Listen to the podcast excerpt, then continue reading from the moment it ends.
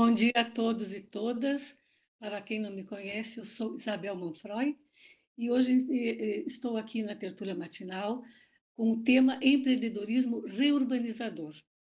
Eu quero inicialmente agradecer a oportunidade uh, e a, de estar aqui hoje, agradecer a toda a equipe da tertúlia matinal, aos, aos debatedores e a todo o pessoal do YouTube, do Facebook, enfim, que estiver participando. Muito obrigada por estarem aqui comigo hoje. Inicialmente, eu gostaria de contextualizar em relação, eu, eu sempre acho importante uh, trazer a origem de onde surgiu uh, o tema de pesquisa, né? Uh, em 1995, um grupo de voluntários implantou o núcleo do IPC em Caxias do Sul. E nesse processo de, de implantar é, esse núcleo, né, trazer as ideias da conscienciologia para Caxias do Sul, uh, foi um desafio muito grande. Surgiram várias dificuldades e várias coisas também muito positivas a partir daí.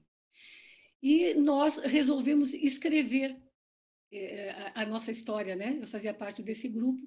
Nós resolvemos escrever a nossa história e, e tivemos uma apresentação uh, de um trabalho que nós fazíamos sempre um, um, por ano, todo ano, um evento onde os voluntários apresentavam as, as suas pesquisas. E nós apresentamos Proexis Grupal, até fui eu que apresentei o, o trabalho.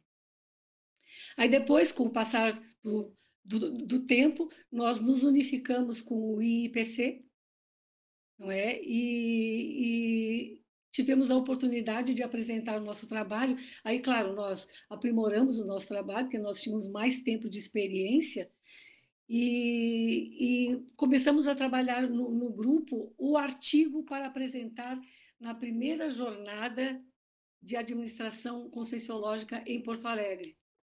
Né? Isso é, iria acontecer em 2004, e nós já então uh, com o convite para a chamada de trabalhos, nós já começamos, então, a desenvolver um pouco mais o nosso artigo em relação a, ao nosso processo, ao nosso desafio de implantar esse núcleo do IPC em Caxias do Sul.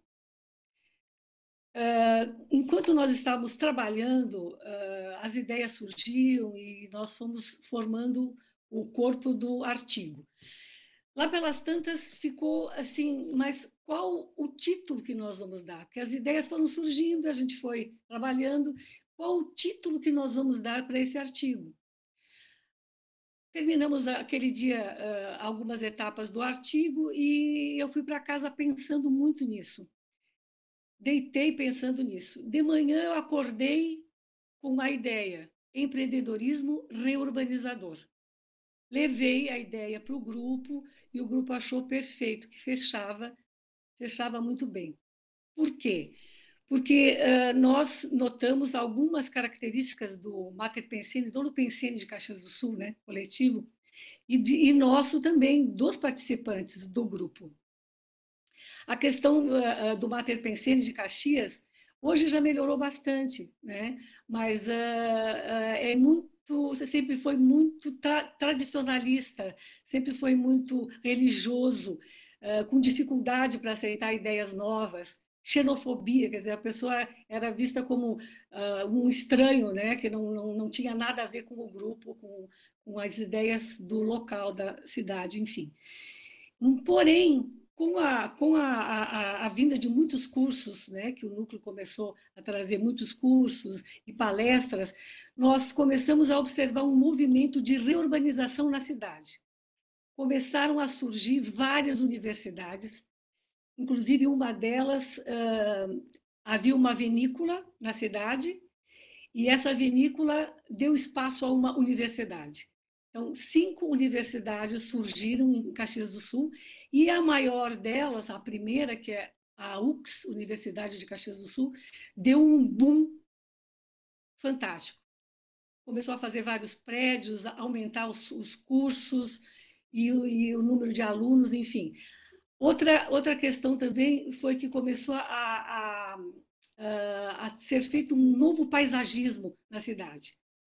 O, a praça principal era uma praça abandonada, com árvores, inclusive, tóxicas. Foi feita uma reurbanização de toda essa, essa, essa área. Então, nós achamos que é, empreendedorismo reurbanizador ficaria muito adequado. Não é? E aí, eu, muito uh, sem né, lucidez né, no momento, não percebi que esse tema era um tema que uh, eu deveria estar muito atenta. Porque, uh, na verdade, o meu tema de pesquisa e a ideia do meu livro sempre foi em função da liderança. E, claro, uma coisa tem a ver com a outra, mas eu não me atentava para a questão do empreendedorismo. E eu tive várias dicas. Nesse meio tempo, assim que eu fui morar em Foz, eu vim visitar né, a minha mãe, né, a família, e nós e bem nos, no, nos dias da feira do livro. E nós fomos na feira do livro, passamos por toda a feira e lá pelas tantas a minha mãe disse: "Vamos embora". Eu disse: "Não, mãe. Veio a ideia que eu preciso voltar, retomar esse caminho, porque tem alguma coisa me esperando, eu não sei o que que é". Aí eu voltei e comecei a fazer todo o trajeto novamente das bancas dos livros e me veio a intuição de parar em frente a uma delas. Em frente, em frente a essa banca existia aqueles eh, cestões de livros, né? Livros assim com preços bem baratos e tal. E eu identifiquei que eu, eu tenho uma, um, uma questão que eu chamo de zoom intuitivo. Eu olhei para aquele, aquele cesto e vi que embaixo, embaixo de todos os livros tinha um livro que eu precisava achar. Aí eu fui tirando os livros e, para minha surpresa, processo de industrialização da zona colonial italiana, na região nordeste do Rio Grande do Sul, Caxias do Sul e a região. Tudo bem, eu li o livro e disse, não, isso eu acho que tem a ver com o meu trabalho, que eu sou psicóloga e sempre trabalhei em empresas como psicóloga organizacional. Isso acho que tem a ver com o meu trabalho, com que eu, eu sou descendente de italianos, enfim, mas li e guardei.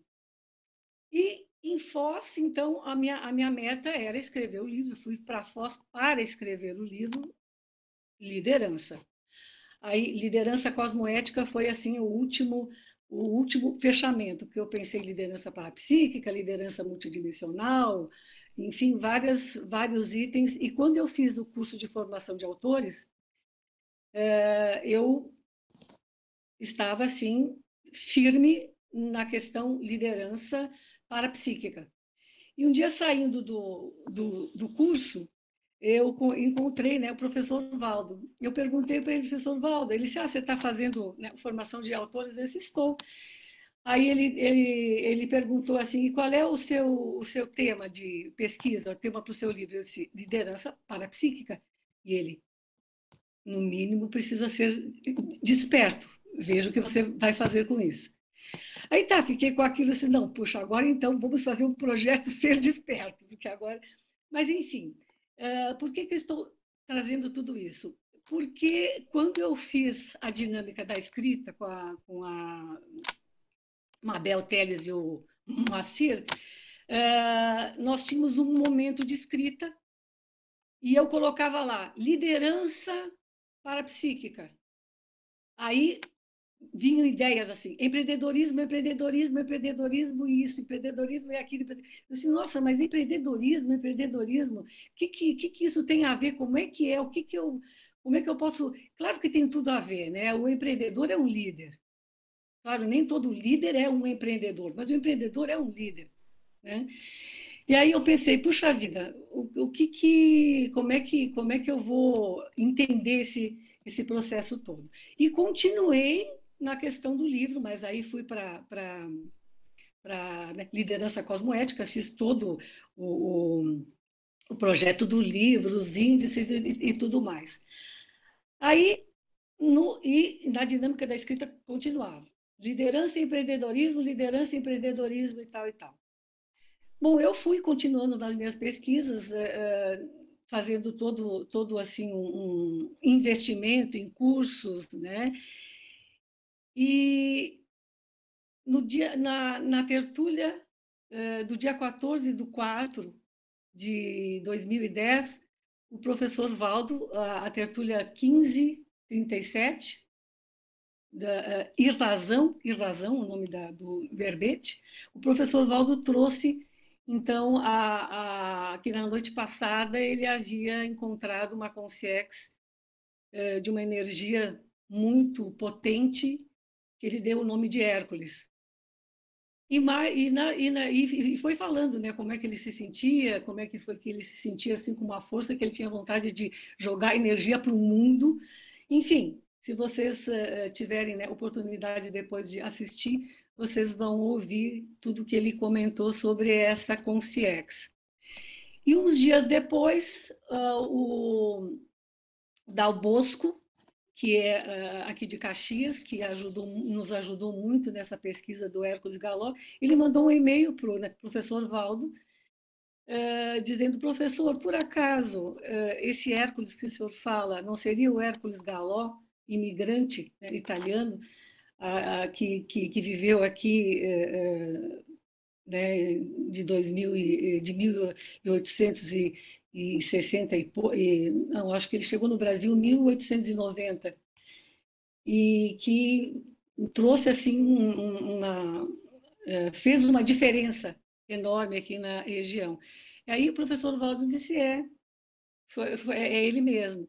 E aí todo mundo começou a falar de Caxias do Sul e eu não estava, eu estava viajando naquele, naquele dia.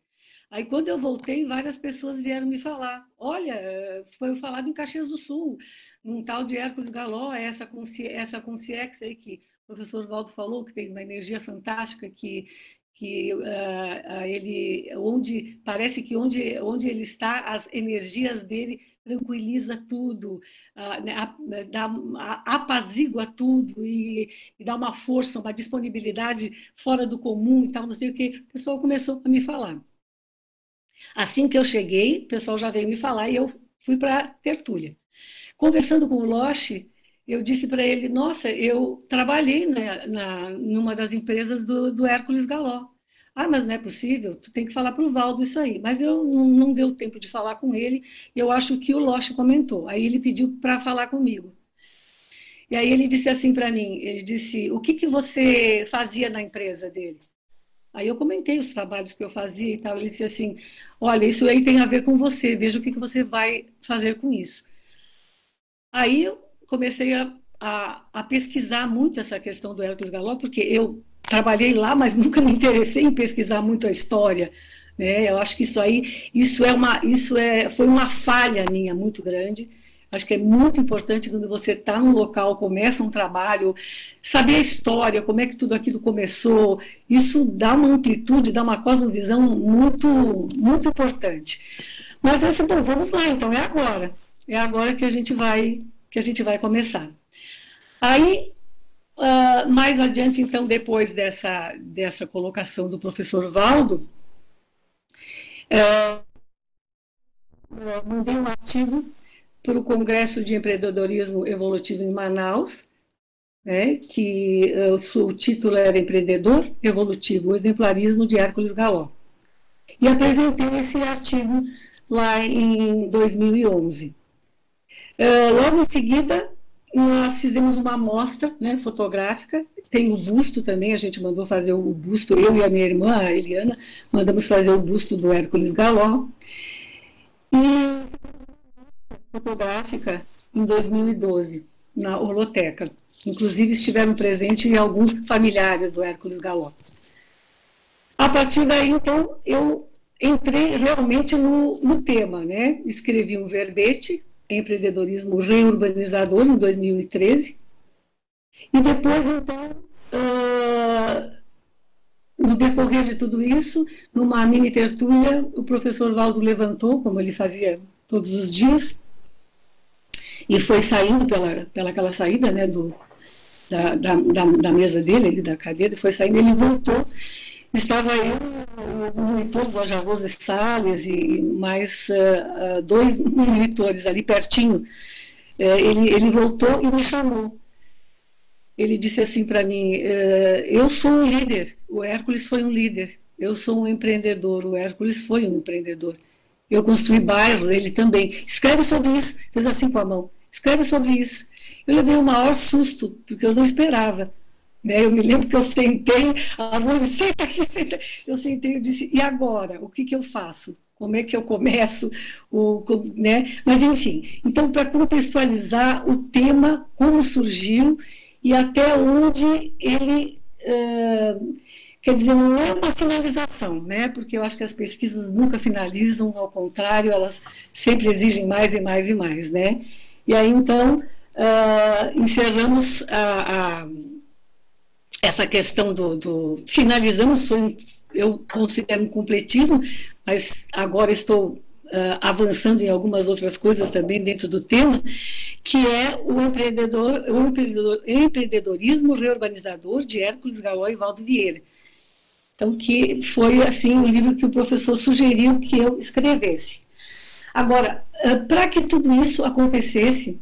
Com licença. É, sim, pois não. Bom dia, professora Isabel. Bom dia, Luimara. Olha, seu relato está trazendo aqui colegas que têm uma, uma história conjunta aí, e eu vou só trazer. Não é uma pergunta, mas eu acho que são comentários que vale a pena.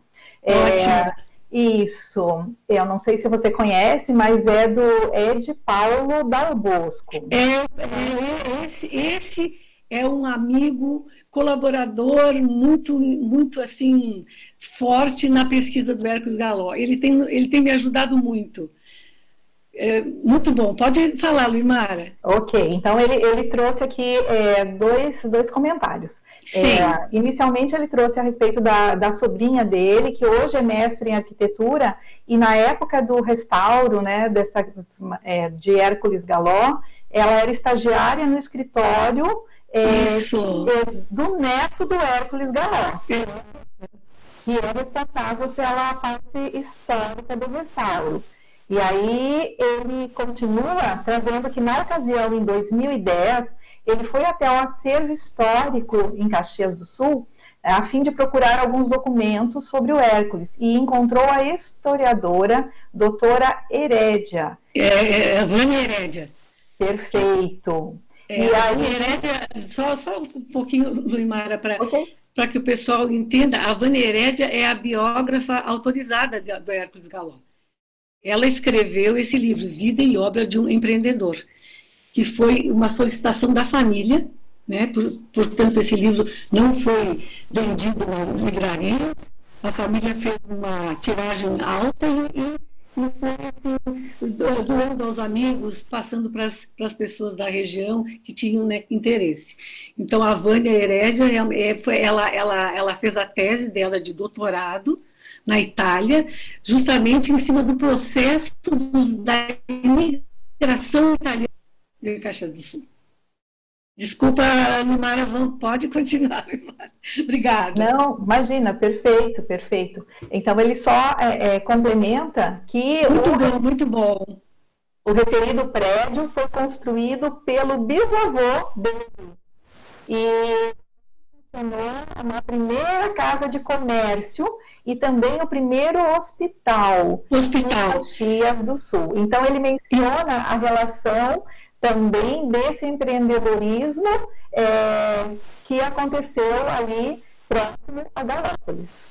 E eu também nesse antigo hospital. Depois do hospital se tornou, eh, foram feitos apartamentos e eu morei muitos anos com a minha família. A minha avó, inclusive, morou ali e, e, eu morei muitos anos ali também. Inclusive, a minha irmã participou de um projeto todo para que esse prédio fosse um patrimônio histórico de Caxias do Sul, porque ele ia ser demolido. Elas fizeram, foi feito passeata, foi feito uma série de procedimentos aí até que a, a cidade encampou e hoje é, é, um, é, uma, é uma biblioteca referente mais à cidade, a questão da colonização. Lá você encontra todos esses acervos do, da história de Caxias. Muito bom, Dal Bosco.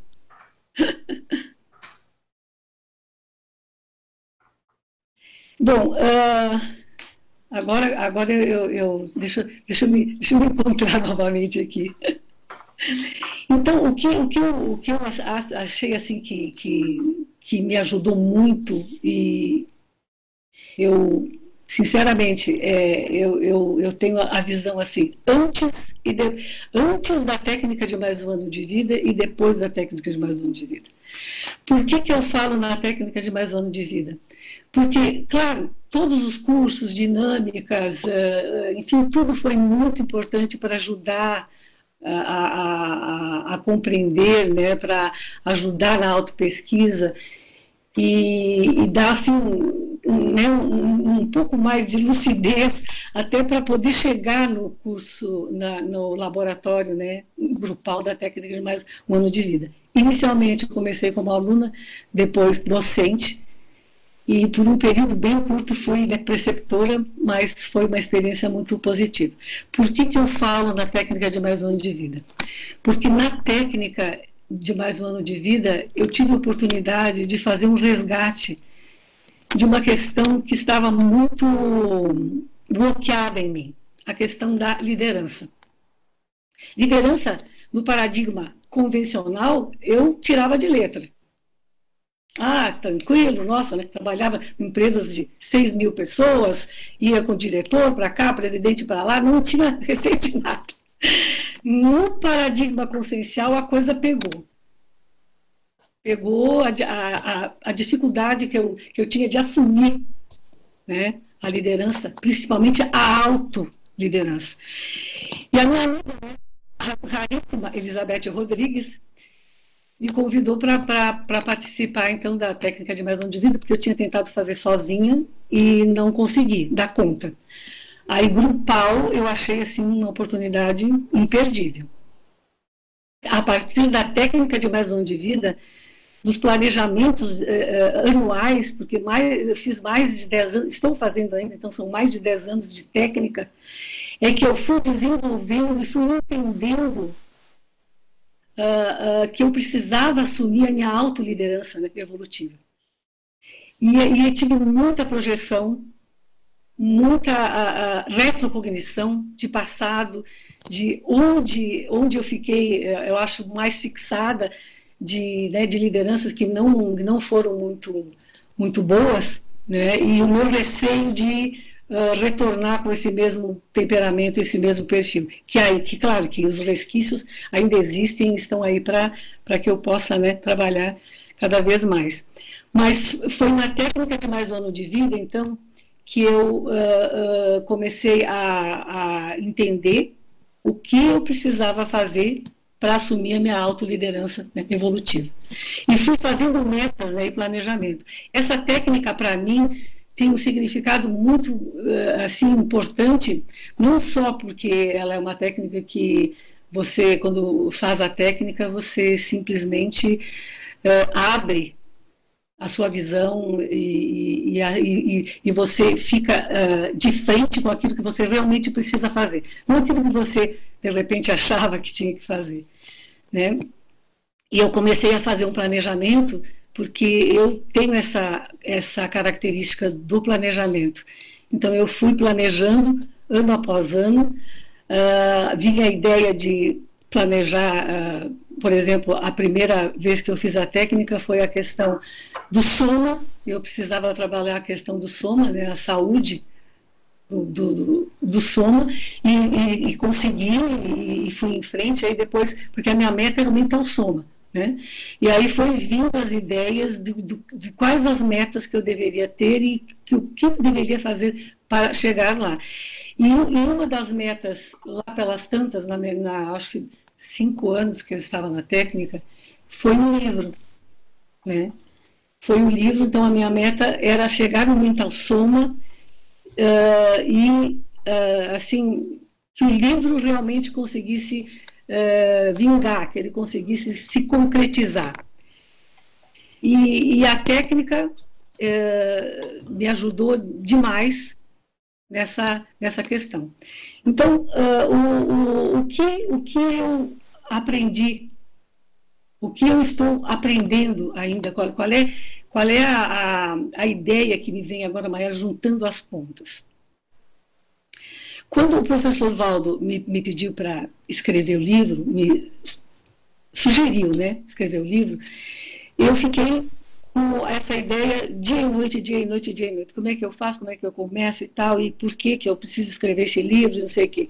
E um dia eu perguntei para ele, professor Valdo, eu, eu, vou, eu, eu preciso escrever esse livro, eu entendi. Uh, eu não vou, vou deixar de lado o meu livro Liderança Cosmoética, porque eu estou imatura para trabalhar nesse livro, ou porque eu estou com muita prisão e não, e não, não, não, não tenho autoridade ainda para falar sobre, sobre isso. Eu disse nem uma coisa nem outra. Você, você vai ter a cosmovisão, você precisa da cosmovisão.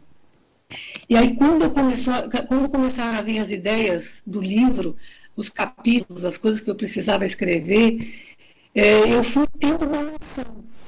Tá? Fui tendo uma noção, mas só entendi, gente, por incrível que pareça, há pouco tempo atrás depois da, da, das uh, itinerâncias com o livro, o curso do livro, uh, eu fui entendendo aos pouquinhos, mas faz, eu acho que, alguns meses tá, que começou a realmente a, a, a fechar.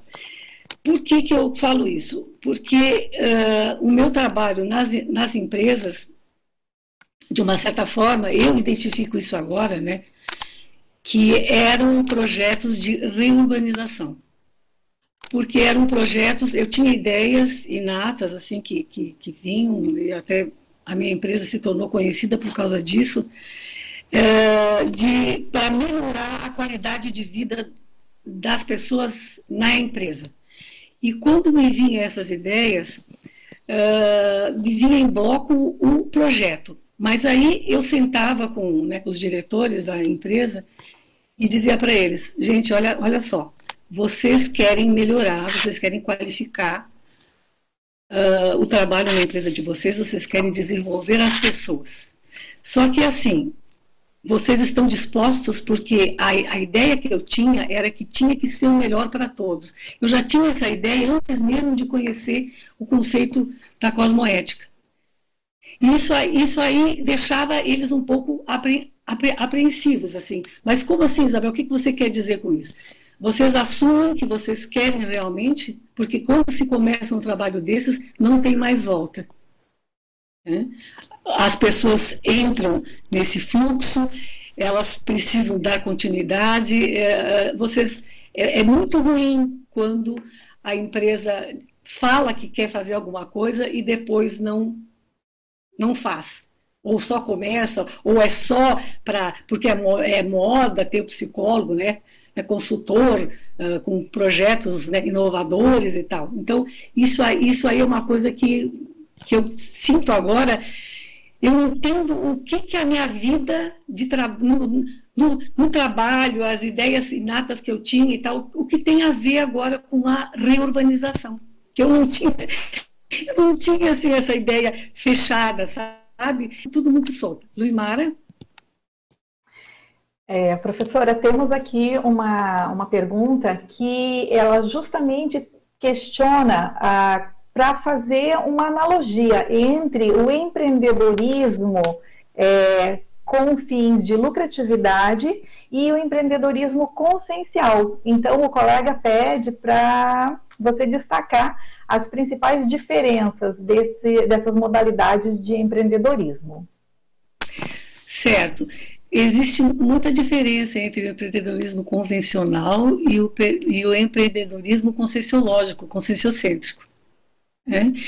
O empreendedorismo convencional ele fica muito voltado para a questão financeira, né? questão financeira, e, e ele não presta muita atenção nas necessidades das pessoas que vão usufruir daquele, empreende, daquele empreendimento. E o empreendedorismo reurbanizador, evolutivo, ele é assistencial, ele, ele é, o foco é a assistência. E depois, mais, mais uh, adiante, uh, talvez eu possa falar mais, mas agora, como surgiu essa, essa questão, eu, eu posso trazer o, os três fundamentos que eu assim percebi e, e, que eu vejo que seria uh, uma forma de entender um pouco melhor a questão do, dos fundamentos do empreendedorismo evolutivo, que são três questões. A primeira é o paradigma consciencial. Tá? Esse não tem, não tem como descartar, né? que é a holossomática, a multidimensionalidade, as múltiplas vidas, a bioenergética, enfim, todas essas questões muito sérias do paradigma né, consciencial. É, é, só, só é, tentando res, responder assim para essa pessoa que, que perguntou, quando nós pensamos em, em abrir aqui um, um, uma escola de empreendedorismo né, evolutivo, aqui na cidade de Caxias do Sul, mais especificamente em Galópolis, começamos a nos reunir, teve um grupo de pessoas interessadas e lá pelas tantas as pessoas disseram, ai, mas é muito difícil. Uh, eu acho, Isabel, que nós temos que começar com um curso de empreendedorismo convencional. Aí, na hora, eu disse, não.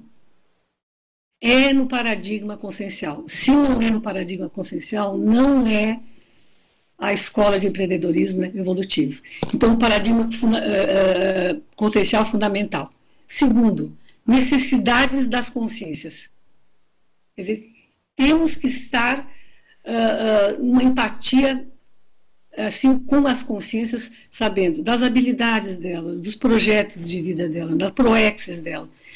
Como é que o empreendimento vai ajudar essas pessoas a desenvolverem as suas proexes.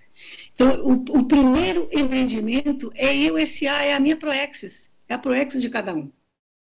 E os empreendimentos evolutivos, eles podem ajudar, devem ajudar, devem assistir essas, essas, essas consciências todas para que elas possam estar assumindo a sua autoliderança evolutiva e podendo uh, realizar as suas, as suas proex. E o terceiro é a cosmoética. Né? Então, esses são os três, os três pilares. Cosmoética, é, é, é, claro, né, é, precisa ser bom para todos. tem que ser um, um empreendimento que qualifique a todos, que seja bom para todos. Sai, sai, sai do egoísmo, sai do egoísmo do empreendedor para uma questão mais grupo e policármica. Então, é, é, eu, eu vejo esses três pilares assim como fundamentos do empreendedorismo evolutivo. Uh, Beth, você quer fazer uma pergunta? Sim.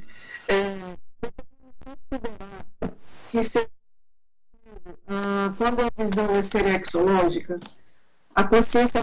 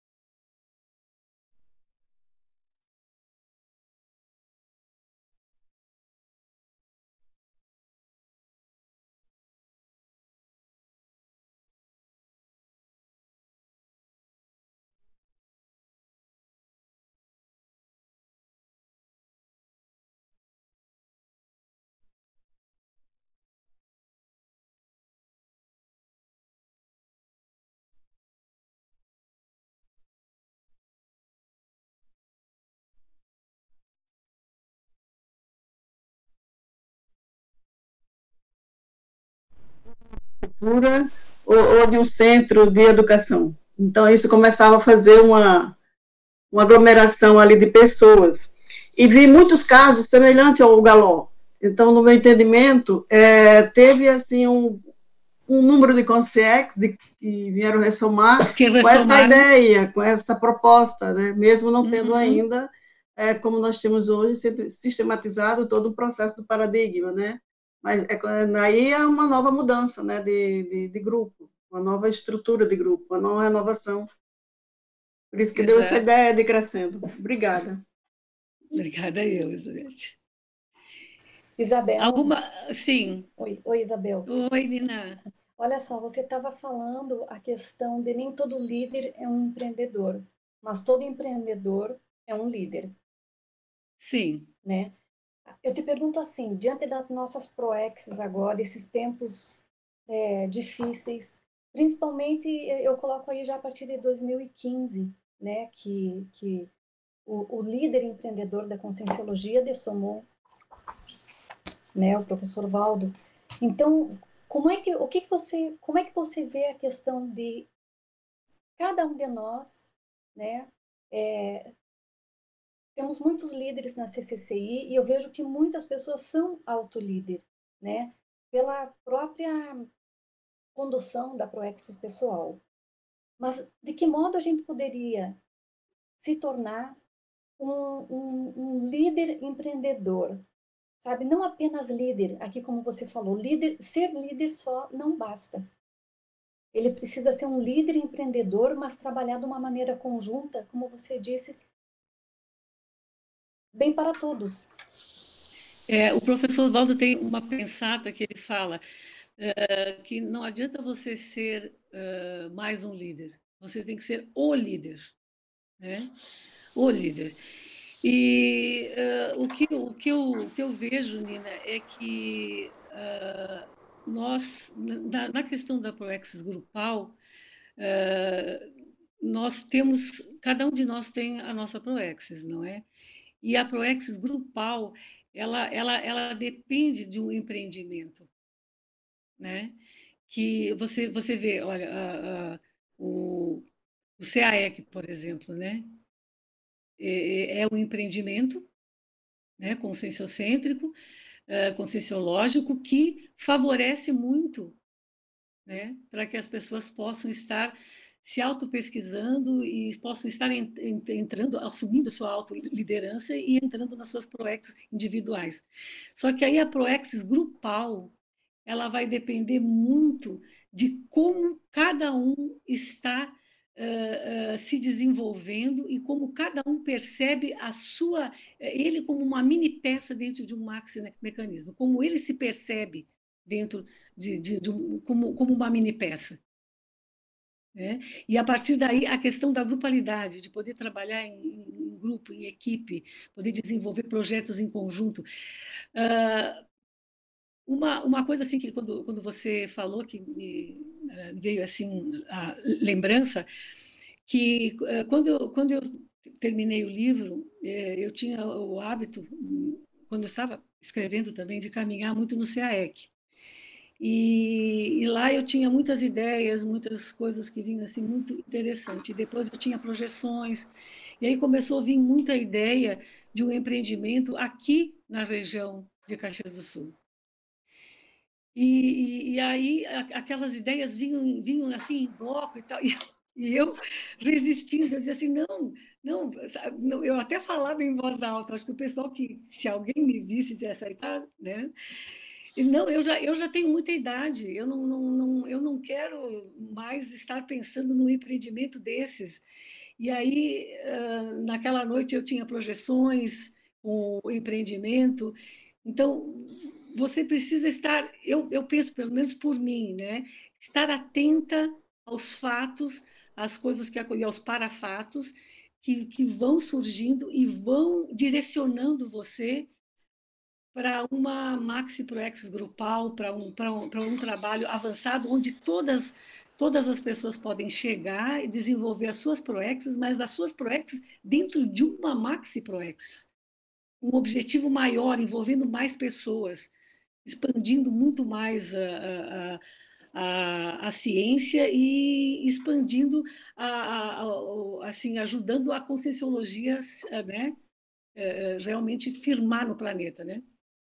Então, eu, eu não sei se eu te respondi, Nina, mas uh, a, a, ideia que me vem é assim: uh, cada um com a sua proexis individual pode estar contribuindo para um empreendimento maior, para uma maxi proex. Olha o pessoal também da, da, dos campos, né?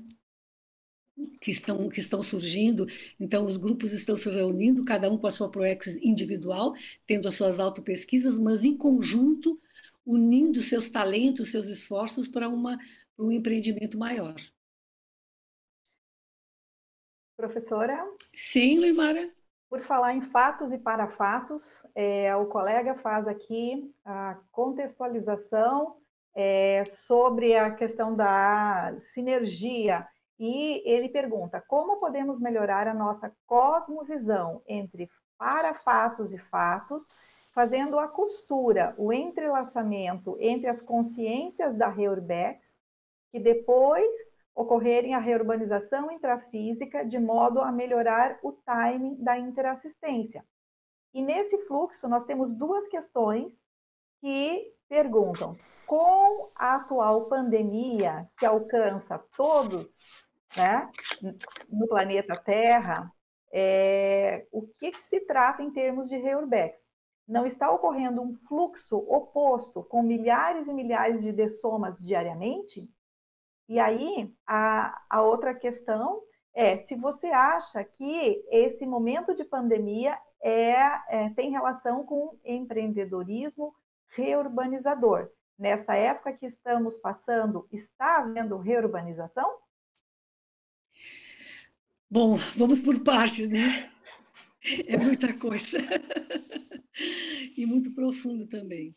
Bom, a, questão da sinergia e da cosmovisão, né, que, que, que foi é, falado logo no início da questão. A sinergia, inclusive no livro, é, o último capítulo que, que, eu, que eu tenho no, no, livro é, fala sobre sinergia de líderes, né? É, essa conexão intrafísico e extrafísico é muito importante, porque a Reurbex ela a, a, começa no extrafísico, porque, é, claro, é, a gente sabe, a conscienciologia mostra isso, que há, há uma interferência é, muito grande do extrafísico no intrafísico e no intrafísico no extrafísico. Né? Então, há, há a, a sinergia das necessidades de ambos tendo assim uma, uma conexão com líderes né, evolutivos ela, ela pode estar realmente expandindo, ela, ela, ela pode estar ajudando, auxiliando, porque forma um bloco né, sinérgico e as coisas podem estar realmente acontecendo. Ajuda muito essa, essa sinergia, né? Para que uh, nós possamos evoluir, para que as reurbanizações possam acontecer. Uh, em relação à cosmovisão, Uh, eu não tinha ideia, quando eu comecei a, a, pesquisar mais sobre o empreendedorismo reurbanizador, eu não tinha ideia do, do, da importância da cosmovisão e, do, e de como eu conseguiria chegar numa cosmovisão. Então, se você uh, uh, consegue estudar e, e, ir a fundo em todos os detalhes. Por exemplo, o livro, eu tive uma cosmovisão com o livro, porque eu estudei muito a, a, a questão da, da conscienciologia, claro, trouxe mais a questão da Cognópolis, do bairro, dos bairros, né? E pude entender como é que a Cognópolis foi uh, formada, quando começou as primeiras ideias, como é que, como é que aconteceu tudo isso. Isso foi ampliando a minha visão, eu fui, eu fui, eu fui entendendo. E, como, e o que isso tinha a ver comigo? E aí, eu fui, aos poucos, também, eu fui entendendo o que, que tinha a ver comigo, o, o, o, que, o que significou a, a Uh, o, meu, o meu trabalho como, como psicóloga, as minhas especializações em grupos, em trabalhos com grupos, por que, que eu trabalhava com, por que, que eu preferi trabalhar com grupos ao invés de trabalhar no consultório né, individualmente, o que, que isso tinha, o que, por, por que isso? Né? Que isso foi logo, eu comecei o curso, fiz o estágio na área né, de, de empresas, que era, na época era psicologia industrial, nem era organizacional. É, eu, já, eu já vi que era por aí, eu já senti que era esse o caminho, e a partir daí eu só me especializei nisso e só trabalhei nessa, nessa área. Então, hoje eu, eu, eu consigo ter essa, essa, essa cosmovisão, porque eu fui juntando as peças e fui assim ficando muito atenta às sincronicidades. Eu aprendi muito em Foz com os meus colegas né, evolutivos pelo exemplarismo deles, como é que eles faziam para estar atentos às sincronicidades, à sinalética, a, a, a desenvolver o parapsiquismo. foi, foi, foi muito importante para mim poder entender um pouco mais o contexto global. E, e a gente percebe que a pandemia ela, uh, ela, ela, ela, foi, ela, ela é um processo mundial. Ela é democrática, se, se nós podemos chamar assim. Não tem uh, assim, não é rico, é pobre, é branco, é, é, é preto, é amarelo, é, não, não, não importa no mundo quem a pessoa é ela está dentro desse mesmo barco, ela está dentro dessa mesma questão da pandemia. Claro, quando as consex ressomam, elas, elas vêm para cá para evoluir e elas vêm é, é, querendo encontrar um ambiente favorável. E às vezes ela não encontra esse ambiente favorável. Né? Às vezes as questões morais e éticas não, não é bem aquilo que, que, que ela tinha planejado, enfim, que tinha sido né, planejado para que ela pudesse vir e né, evoluir. Mas ela vai evoluir de qualquer maneira, porque as reurbanizações acontecem. As situações no mundo todo, em, em cada país, é, nada é por acaso. Né?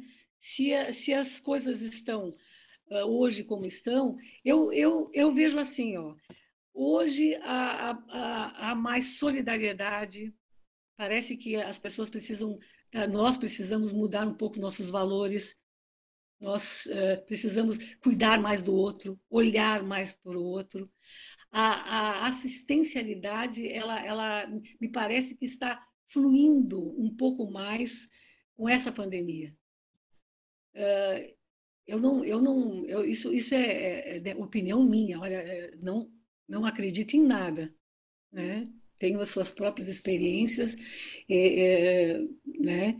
Eu acho que esse esse princípio né, da conscienciologia é fundamental, é, é o que me linkou à conscienciologia, mas o que eu percebo é isso, é a, a necessidade de uma mudança de comportamento, uma mudança de temperamentos, de, de, de uma coisa mais voltada para as pessoas, para o todo, e, e, de uma certa forma, a pandemia trouxe uma cosmovisão no sentido do que acontece no mundo, como é que está se desenvolvendo as vacinas, quais são os procedimentos para para sairmos dessa, dessa pandemia, sairmos desse, desse contexto tão difícil e tão doloroso para todos nós. Né? Olha só, a, a Organização Mundial da Saúde ela está coordenando o mundo todo nessa área é um, é um, é, são passos para o Estado Mundial. Eu acho que tudo vai confluindo, tudo vai. Ah, mas aí, aí, aí as pessoas podem perguntar: nossa, mas tantas dessomas, uh, será que é preciso? Olha toda. Vamos olhar a história. Nós, nós precisamos ter cosmovisão. Então, vamos olhar a história, né? E, e, e nós percebemos que de tempos em tempos há um movimento bem sério que vai renovando, que vai uh, uh, trazendo uh, novas possibilidades. Né? Por exemplo, com, se levava muito tempo para desenvolver uma, uma vacina.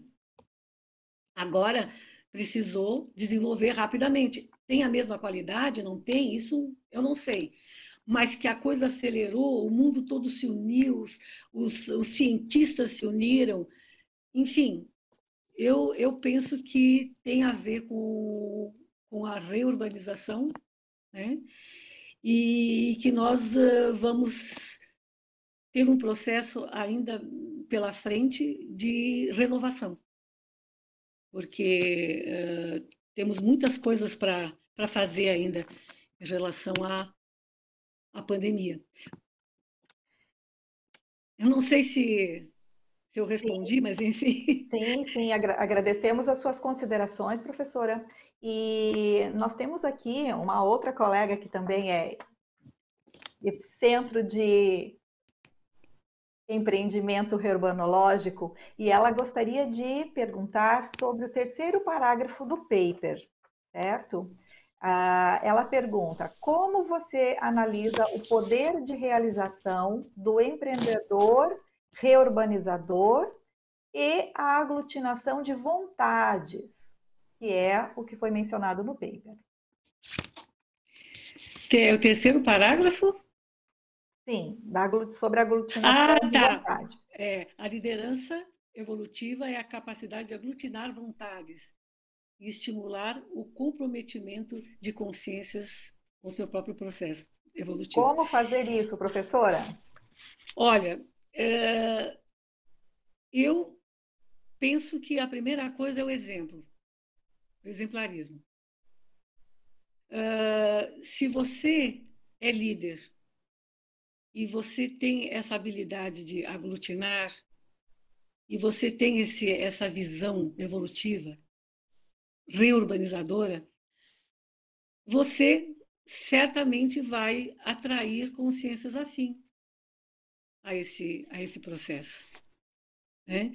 E aglutinar, é, aí eu, eu volto lá para o segundo fundamento do, do empreendedorismo evolutivo, é estar atento às necessidades das, das pessoas, dar vez e voz a elas, sair de você e entrar na consciencialidade dela, entendendo o processo dela, o que, que ela precisa, ajudando ela a identificar isso. E, com certeza, esse movimento, essa energia vai fazendo todo, vai, vai uh, criando um holopensene tá? assistencial de aglutinação, vai aglutinando as pessoas. Uh, quando, falando em né, exemplarismo, o livro fala do exemplarismo, né? De, de, de Hércules Galói e do, e do Valdo Vieira, eu lembrei agora de um fato que eu, veio a ideia agora eh, de comentar com vocês. Quando eu estava fazendo o curso de formação de autores, eh, nós tínhamos tarefa de casa para fazer. E eu morava em Caxias ainda, e, e, eu lembro que no final de semana, antes do final de semana que eu iria à Foz, para outro módulo do, do curso, eh, eu, na minha sala de janta, eu abri o material todo e comecei a olhar o tema de casa, o que, que é que tinha que fazer, as questões todas eu, eu sentei e comecei a me concentrar e de repente eu tive uma experiência muito intensa que uh, até hoje eu não, eu não tive mais experiência igual. Eu simplesmente me projetei lúcida ali na hora, me vi num outro lugar. E sentei com, com algumas pessoas que depois eu identifiquei como né, amparadoras. E aí começamos a falar do curso intermissivo e, e, e, aí começaram a me falar da questão da minha proexis, que eu tenho isso né, relatado, tudo, que eu precisava uh, desenvolver a minha autoliderança evolutiva e ser exemplo para as outras consciências. E aquilo, aquilo, aquilo me marcou muito, sabe? Mas depois a gente vai entrando no fluxo de outras, outras coisas da pesquisa e tal e tal, e aquilo eu fui fazendo um resgate só mais tarde, com, com, a, com a própria técnica de mais um ano de vida, né? Eu resgatei esse material todo, e o exemplo, né, aglutina, você, você você é, é, as, as pessoas vão querer, vendo que você está melhorando, vendo que você tem ideias uh, grupais, ideias para melhorar uh, né, a qualidade de vida, a evolução de várias pessoas, que as suas ideias são mais grupo, kármicos, né, grupos, as pessoas vão se sentindo afinizadas pelo seu exemplo. Às vezes você não precisa falar nada. As pessoas chegam, né? aconteceu comigo várias vezes depois do, do livro, as pessoas chegarem e virem falar comigo uh, sobre que tinham uh, pensado em mim, que tinham pensado se, se tinha algum projeto, alguma coisa, que elas tiveram né, uma projeção comigo. Não...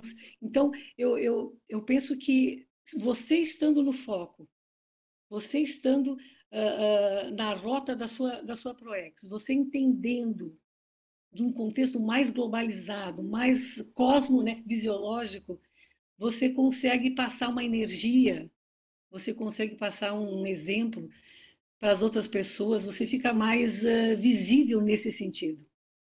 Você não, não, é, não é uma visibilidade uh, do, do, líder ou do empreendedor que sabe tudo, que ele é que né, decide, não. É uma vis, visibilidade de cooperação, de compartilhamento. É, é, um, é uma coisa assim bem interessante que às vezes eu, eu tenho até dificuldade de expressar isso, né? Por exemplo, quando quando uh, começaram a vir essas ideias em bloco, né, para mim dessa escola de empreendedorismo evolutivo aqui na região, uh, eu resisti muito. Eu resistia, dizia não, não, não é para mim. Eu já não tenho mais idade para isso. Aí vinha assim, não, você conhece a realidade da região.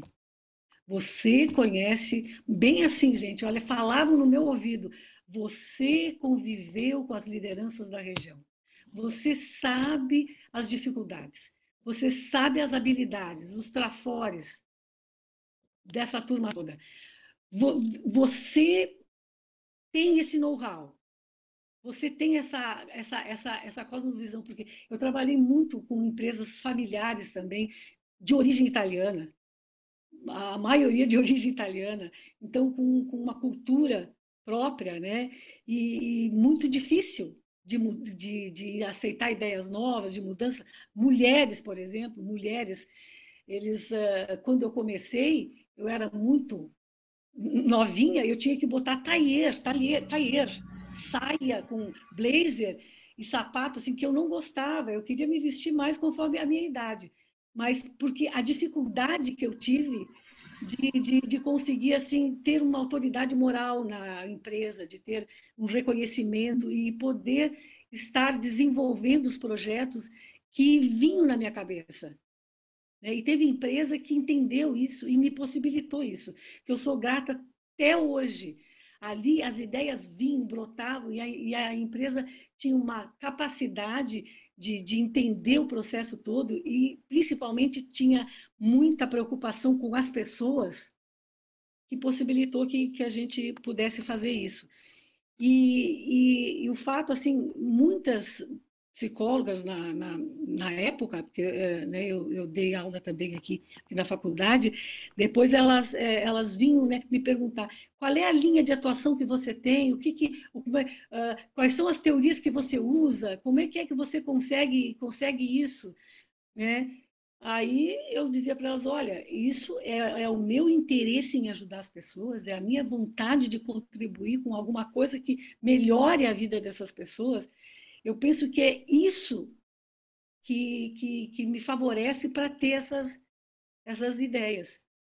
Né? Então, acho que o exemplo aglutina a, a sua energia anticonflitiva, que é uma coisa difícil, né? E quem, quem não tem conflito, todos nós temos, mas a, a, a capacidade assim de lidar melhor com esses, com esses conflitos é, abre, é, a gente fica com um campo de acolhimento maior e as pessoas vão chegando. Rose? Bom, olha, agora você trouxe um pouco do seu perfil, né, o perfil da Isabel Manfroy, e no seu paper, aproveitando aí, né, Sim. no seu paper em perfil, você traz o perfil reurbanizador.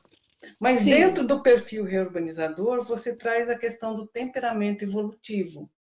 Então, eu gostaria que você falasse mais o que é esse temperamento evolutivo e se outras pessoas de outros temperamentos é, têm como chegar nele. Então. Sim, eu vou, eu vou, eu vou falar de mim, né? Que esse trabalho todo é, é, é autopesquisa, é, enfim, né? É, eu, eu me, me encontro dentro desse trabalho. É, eu tive que aprender a, a mudar uh, um tra... eu tive vários traços, mas um mais marcante que era reclamar. Né? Reclamar, reclamar, reclamar. Outra coisa, eu, eu tive que também aprender a mudar um traço que era salvadora da pátria. Eu queria salvar o mundo. Isso não é, né, é, é, não é cosmoético dessa forma. Né? Então eu fui, eu fui vendo várias questões do meu temperamento, sei que a gente não muda temperamento numa vida só. Mas a gente precisa ter autoconfiança de que se a gente sabe onde está o gargalo, onde, onde dói, onde eu preciso realmente mudar, de fazer alguma coisa para chegar lá. Então, nesse caminho que você faz para chegar lá, você já vai melhorando o seu temperamento essa questão de vitimização, né? A pessoa que reclama muito, né, tem essa questão né, de vitimização, é, traços que, que, que eu trouxe de outras vidas, né? De, de assim que, que precisam melhorar, que eu estou trabalhando. E, e o temperamento é, é assim, é, é uma coisa muito séria. E eu a ideia que eu tenho é que eu tenho que estar, estar sempre atenta a essa questão do, das, das minhas atitudes, do meu comportamento e a origem de tudo isso. Onde é que vem o mater pensene? Onde é que, onde é que está tudo isso? Não, não é uma coisa simples para mim, é, é, muito difícil. É muito difícil. Tem coisas que eu, que eu venho né, assim, né, com as raízes, porque eu tenho muita questão de raízes. Eu, eu, eu, eu pesquiso muitas raízes, porque tem muito a ver comigo. É aquela coisa fixada, as raízes lá, sabe? Que, que é, fica difícil para ti te, te, liberar disso. Então, uh, eu, eu, eu penso que todos os esforços que a gente puder estar fazendo para se conhecer melhor, para saber quem a gente é. Olha, eu vou voltar na técnica de mais um ano de vida. Num, num momento lá da, desse, desses, nesses dez anos, eu porque aconteceu tanta coisa na técnica, porque é, a técnica de mais um de vida foi trazida por Serenão, professor Valdo, né? E aí, quando a gente está fazendo a técnica, aplicando a técnica, principalmente no grupo, né? né o laboratório grupal, uh, a gente começa a expandir uma coisa assim interessante. Você começa a se enxergar. E eu tive muitos sustos. Eu fiquei assustadíssima porque eu tinha uma eu não sei, a Beth vai, né, vai lembrar disso. É, na técnica tem um, um dos módulos tem um filme e eu já estava assim olhando para mim assim e não não gostando do que eu estava enxergando né a coisa estava bem difícil e eu se não eu já vi esse filme eu, eu vou embora eu não vou ficar quando eu saí da sala entrei no carro veio em bloco assim uma retrocognição de um personagem que eu fui no passado. E que era assim: aqui quem manda sou eu, eu que decido, eu que quero, eu que faço. E, e por sinal, era do clero. Né? Aí eu levei o maior susto. Eu disse: gente, eu sou isso, eu sou isso. Mas eu não fiquei mal por causa disso.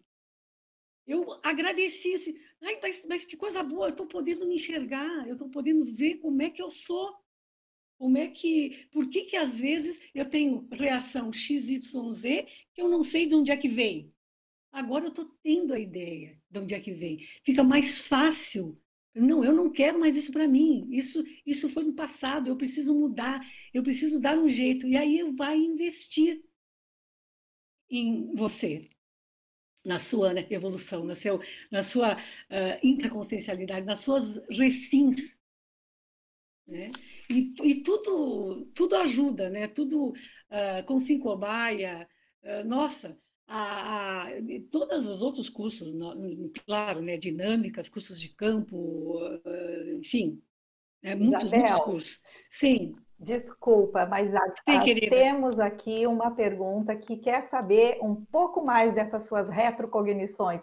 Na verdade, é o seguinte: quais as hipóteses que você já levantou sobre a sua conexão seriexológica com Hércules Galó? Você tem muita conexão com essa personalidade, vide a sua história de vida e a sua trajetória profissional. Você já tem alguma hipótese mais é, é, sobre essa conexão seriexológica?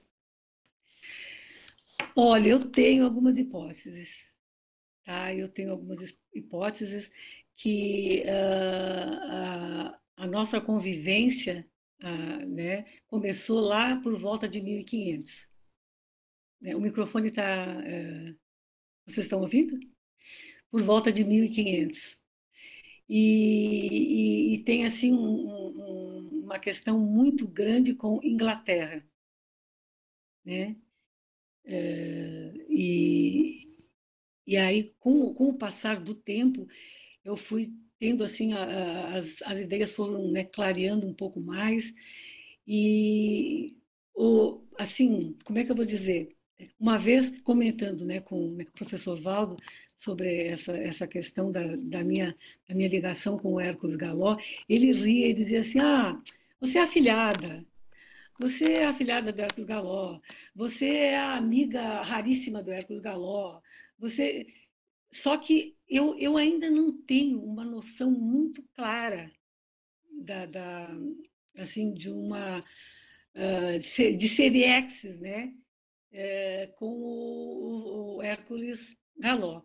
Agora tem alguma coisa uh, que permeia tanto o Hércules Galó quanto o professor Valdo, porque uh, os dois estão estão juntos né? no exemplarismo, uh, claro, cada um a seu tempo, né? mas com muitas né, sincronicidades, e eu ainda, eu ainda preciso entender isso um pouco melhor. Né? Uh, eu também né, estudei, estou tentando estudar, e não, não tem muita coisa, até o pessoal lá de Natal já, já, me, já me emprestou, que o professor Valdo disse que o Hércules Galó, ele trabalhou com o Caldas, quando ele foi Caldas. E aí eu, eu, eu comecei a pesquisar isso. Quando eu fui, quando eu fui apresentar o meu livro quando, né, em, em Portugal, nos 25 anos né, da Conscienciologia, ninguém sabia de nada lá. Né? E onde é que foi? No casarão Castro e Caldas. Eu tive uma repercussão enorme aqui antes de sair. A viagem foi toda super planejada. Até né, o Alexandre dizia, Isabel, como é que tu tem essas ideias? Eu, eu, eu planejei tudo, a minha saída da minha casa, o, o voo, o hotel, quem é que estava junto, quem é que não estava. A ideia que me vinha era de planejar tudo, saber o hotel ficava em que lugar, o que tinha ao redor, uma coisa impressionante. E isso aí me garantiu uma viagem muito, muito produtiva e, e assim e muitos insights, muitas ideias novas. Então eu, eu, eu acho assim que tem ainda muita coisa para ser né, revelada. Eu, eu, eu não estou entendendo ainda muito uh, o que, que quais, quais são as personalidades do passado que a gente possa ter sido e ter convivido juntos, né? É, mas eu, eu sei que quando eu, eu entrei lá no, lá no Lanifício, que era a empresa né, do Hércules, que foi empresa do Hércules Galó, eu trabalhava num grupo empresarial que adquiriu o Lanifício.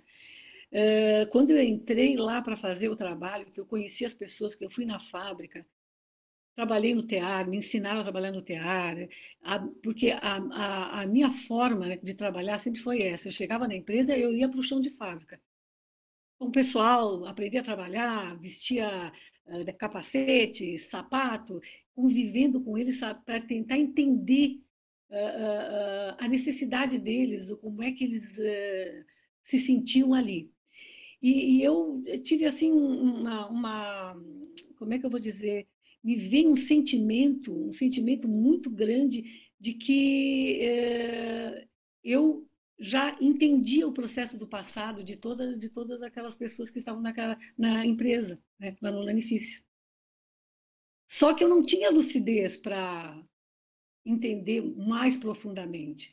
Isso me ajudou a montar projeto para uh, ajudar, né, que tinha problema de né, ergonomia, as pessoas tinham pouca luz para trabalhar, tinham, tinham problema de visão, problema de coluna, nenhum problema, né, que a qualidade de vida deles no trabalho era péssima, e a gente trabalhou tudo isso e tal e tal. Mas a ideia, quando eu cheguei, parecia assim que eu, que eu já eu, eu, eu, acho, agora eu entendo que eu acho que eu, que eu, que eu me vi lá no passado. Né? Lá no passado, uh, entendendo um pouco mais esses né, imigrantes que vieram, as dificuldades que eles tiveram, enfim. Uh, eu não sei se, se, se, de repente eu fui saindo pela tangente, não, não consegui responder o que, o que vocês que vocês perguntaram, porque a minha relação com o Hércules né? Ló ainda é, é, é um pouco obscura, ainda não, ah, né? Eu não tenho, a, a, não ser esses fatos que a gente sabe, né? Que eu passei para vocês, que a gente tem muita, muita, muita semelhança aí, né? Sincronicidades em, em várias coisas, mas assim, ser, seriexiologicamente falando, eu não, eu, não, eu não tenho ainda. Sei que veio a ideia, eu tive uma projeção que me mostrou, mas eu não tive clareza depois para entender. Me mostrou essa, essa, esse passado lá em volta de 1500, 1600, na Inglaterra. É, eu acho que tem a ver com. Não sei. É, o professor Valdo é, me, me chamava de Rainha Elizabeth quando eu cheguei em Foz. E eu, eu, logo eu fiquei assim, né? Mas por que, que ele me chamou? Aí depois eu lembrei, não, é, é Isabel é Elizabeth na Inglaterra. Os ingleses é Isabel, é, é Isabel, mas eles chamam de Elizabeth. Depois de um tempo ele começou a me chamar de Rainha Isabel. E aí surgiu um, um, fato lá, eu tive um problema de saúde e tal, e ele veio para mim com umas questões, foi abrindo umas questões que eu não estava entendendo muito. Eu fui, eu fui pesquisar e encontrei uma personalidade que talvez possa ter alguma ligação, mas eu não. Gente, é, são, são não, tudo tá. muito incipientes. Ok, professora Isabel. Sim. É, Sim. Esse pessoal não deixa, por, não deixa por menos, não. Querem saber os bastidores ainda das retrovidas, né? Mas é, obrigada pela, pela sua abrir o seu Labicom assim. E nós temos aqui dois colegas que querem saber mais. Vamos lá. Gustavo? Gustavo? Isabel, é, uma coisa que sempre me chamou a atenção na convivência contigo foi esse processo muito vívido de, de dessas tuas vivências e, e o jeito que tu fala, a gente vai digamos assim, imaginando a cena, a situação, a, as possibilidades. Eu queria te perguntar, assim, como é que esse processo é, do morfopensene para o empreendedor reurbanizador? Ai, deixa eu pensar. Olha, uh, nós, nós uh, temos que ter muito, muito cuidado, porque a gente termina uh, congelando determinadas questões e não vendo uma saída no fim do túnel, né? Uh, a, a, gente, os, os, os morfopensenes, a gente, a gente sabe que eles realmente não, não falam a realidade, eles não, não, não condizem com a realidade. Não sei se eu estou me fazendo entender. É, Para que a gente possa estar empreendendo, eu, eu, quando, quando você fala isso, eu me reporto às questões aqui da, aqui da região que são muito assim bairristas impregnadas elas ficaram fixadas elas ficaram congeladas e, e, e há assim uma dificuldade muito grande de sair desse processo. Tanto é que o professor Valdo fala, eu tenho até aqui, porque eu fiz uma pesquisa e quem me ajudou muito foi meu amigo Dal Bosco, me ajudou demais. É, o professor Valdo fala aqui numa tertúlia que é argumentação fatuística, né? Ele fala do Hércules Galó e tal, né? Uma coisa, mas o que me chamou muita atenção é que ele falou assim: é, o empreendedorismo não é fácil, o risco é alto. É, o risco é alto porque às vezes as coisas ficam fixadas em determinados padrões culturais, né? E a coisa não, não abre, não, não vai para frente. E a, e a ideia de vir para cá uh, para fazer esse trabalho é justamente para ajudar no empreendedorismo. Por quê? Porque lá atrás, quando eu falei para vocês da, do nosso da implantação do, do, do núcleo aqui, do artigo que a gente fez, saiu na revista Exame que Caxias do Sul uh, tinha tem o, o, DNA do empreendedorismo. Só que ele é um, é um empreendedorismo ainda muito congelado do tradicional. É um empreendedorismo muito voltado para o ter, para o egoísmo, pro, pra, pelo, pelo, pelo dinheiro, pela, pela, uh, por algumas questões culturais que não que não foram que não foram né, trabalhadas. Aquilo ficou ideia fixa, sabe? Aquilo ficou assim inculcado, ficou um caminho da roça, mas não um caminho da roça né, evolutivo. Quer dizer, ficou fixado ali e, e, e dificulta. Isso dificulta muito. Então, por isso é muito importante a gente é, ter entender a cultura do local onde a gente está querendo empreender, ou, no caso vocês aí, né, é, de Santa Catarina, né, vocês estão com o projeto da Cognópolis, né, Santa Catarina.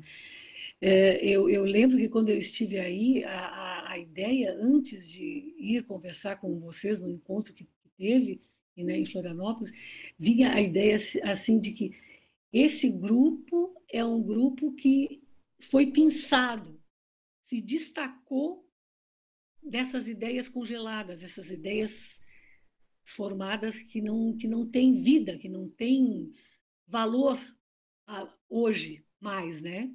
Se teve valor no passado, tudo, tudo bem, mas hoje já não tem mais, mais valor. Então, vocês, na verdade, mas por que vocês foram pensados? Quais as características de vocês? Quais, quais as recins que vocês vêm fazendo? Vocês, vocês estão avançando nesse, nesse, nesse processo. Então, a, a, a, ideia que me vinha assim que vocês. Não que não, que, não, não, não vamos dizer assim vocês são especiais, porque todos são especiais, né? Mas vocês tinham todo uma, uma, uma, um abertismo intraconsciencial que favoreceu para que vocês assumissem esse projeto esse, esse empreendimento. Tá? E, e, e, eu lembro quando a gente, quando nós estávamos na Unicim ainda, a preocupação de vocês com o grupo, com a integração do grupo, com, com a, a que vocês uh, se preocupavam muito em desenvolver a grupalidade, a qualidade das relações, ouvir cada um, uh, integrar talentos, né? enfim, uh, vocês tinham uma preocupação muito, muito grande com isso, que a gente não observa em empreendimentos uh, que a gente percebe por aí. Né? Uh, isso faz toda, faz, faz, faz toda a diferença. E realmente o empreendedorismo saia daquele, daquele, daquela coisa fechada, congelada, que é assim porque tem que ser dessa forma, porque foi assim sempre foi assim e, e, não tem que mudar. Isso eu ouvia muito nas empresas.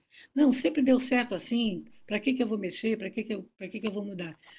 Então, todas essas, essas questões eram tão eh, fixadas, as pessoas fixavam tanto nisso que elas não viam possibilidade de mudança. Elas não viam possibilidade, elas não viam luz no fim do túnel. Elas achavam que a vida era aquilo, que aquilo era suficiente. Então, veja só a bitolação, né? o, o, uma, um fechadismo muito, muito grande é, em relação a, aos próprios empreendimentos que poderiam estar sendo desenvolvidos ou né, melhorados ou, ou, qualificados ou serem mais assistenciais ou, ou saírem bastante do egão para poder ir né, é, em função do outro, dos outros, porque é, é, é, é isso que eu, que, eu, que eu percebo, Gustavo. Não sei se respondeu a tua, a tua pergunta. Ideias enraizadas, né, Isabel? Enraizadas, enraizadas, aquilo ali, para mexer naquilo. Por isso que, assim, é, o professor Valdo, falei para vocês que ele, fala, ele falou aqui, né? Empreendedorismo não é fácil. Ainda, é risco alto. Ainda mais, multi, e eu, e, ainda mais multidimensional, sim, né? Multidimensional, exatamente. É, faz toda a diferença, porque o empreendedor uh, uh, convencional ele não tem essa, essa visão, né? ele não tem essa noção de que as coisas acontecem ao, ao, ao mesmo tempo, que existe interferência do extrafísico no intrafísico, no intrafísico no extrafísico, né? E a importância de, de, de estar assim, pensando, pensando no outro, pensando, né? É, eu, quando, quando, a gente, quando a gente fala assim, parece até né, demagogia, mas uh, não, não tem como a gente evoluir sem pensar no outro. Não, não tem como a gente né, evoluir sem estar com os outros, sem uh, uh, montar projetos, né, ter empreendimentos avançados, né? Não, não, não tem como sem estar com as pessoas. Ok, Isabel, no teu livro aqui você leva aí toda a trajetória. É, quem não leu, é interessante ler pela comparação que você faz entre a trajetória do Hércules e do professor Valdo. Né, você vai comparando do início ao fim essa essa essa história, né, esse empreendimento. Uhum. Mas eu queria que você falasse no livro, você fez duas escolhas aqui e eu queria que você comentasse. Sim. E além desse comentário, você é um pouquinho gulosa, Luimara, para acessar um pouquinho dos bastidores também. Mas primeiro o livro, depois eu falo a questão dos bastidores. Eu queria que você comentasse a escolha que você fez do tertuliário abrindo o livro e depois essa escolha aqui. A imagem lá de, de, de, do Lanifício, não é, Isabel? Sim, as casas do Hércules Galó. Exato. Exatamente. Então eu queria que você falasse sobre isso e se durante, e aí é que vem os bastidores, a exposição que você fez, que você e Eliana mandaram fazer o busto, se você teve alguma repercussão, claro que teve repercussão, mas se teve alguma coisa que você queira destacar já com esse esses dois essas duas figuras aqui do livro a do tertuliário e a do, das casas. Sim. A questão dessas duas fotos, dessas duas figuras aqui, no início, quando uh, uh, eu comecei a pensar no livro, eu coloquei o título do, do livro de Galópolis a Cognópolis. Uhum. O professor Valdo adorou, adorou, mas eu sabia que não, que não ia passar, que não ia ficar. Eu sabia, antes de mandar para editar, antes de qualquer coisa, porque eu, eu tinha essa ideia tudo bem. Uhum. Agora, para título do, do livro, né, pro, uhum. não, não dá. Ele amou, ele amou a ideia.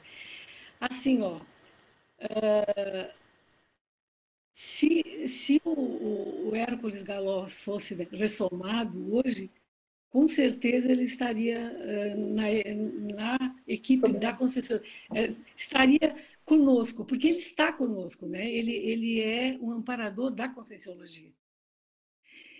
E, e assim, uh, essas duas imagens, para mim, são uma referência. E elas me reportam a multidimensionalidade. Eu, eu, quando quando, eu, quando eu, eu olho fotos do tertuliário, eu me sinto fora. As minhas energias se expandem. Eu, eu, eu, eu fico, às vezes eu fico pensando assim, eu vou para um vejo um lugar, será que é o interlúdio isso? Será que, que é? Mas eu, eu e lá no Hércules Galó, nas casas, ele é a mesma coisa.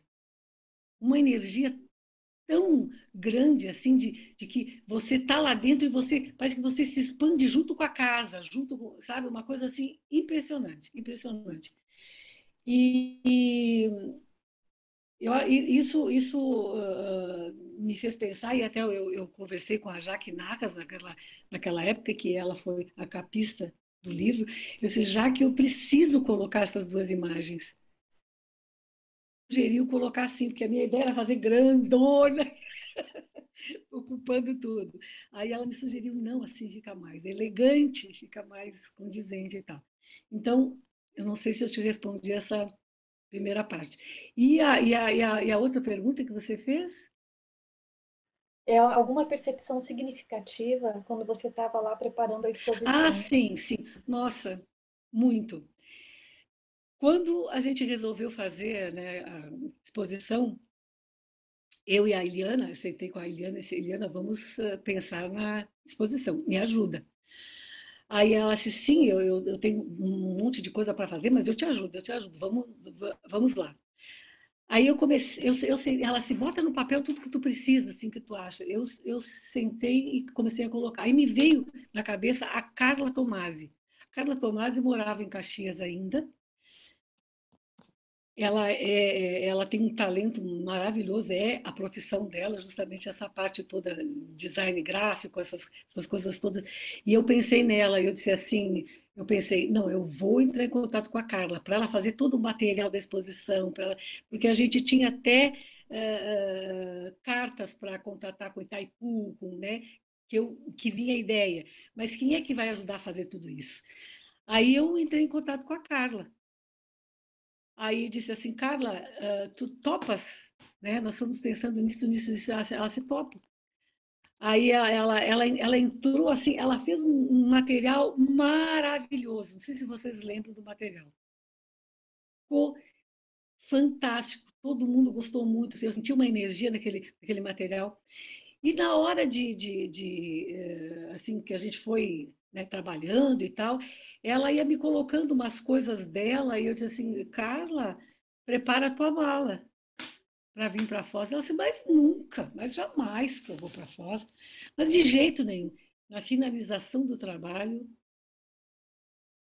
ela estava já com uma pessoa, né, contatando com uma pessoa em Foz, já começou né, um, um relacionamento, a pessoa até veio para Caxias e ela se mudou para Foz do Iguaçu.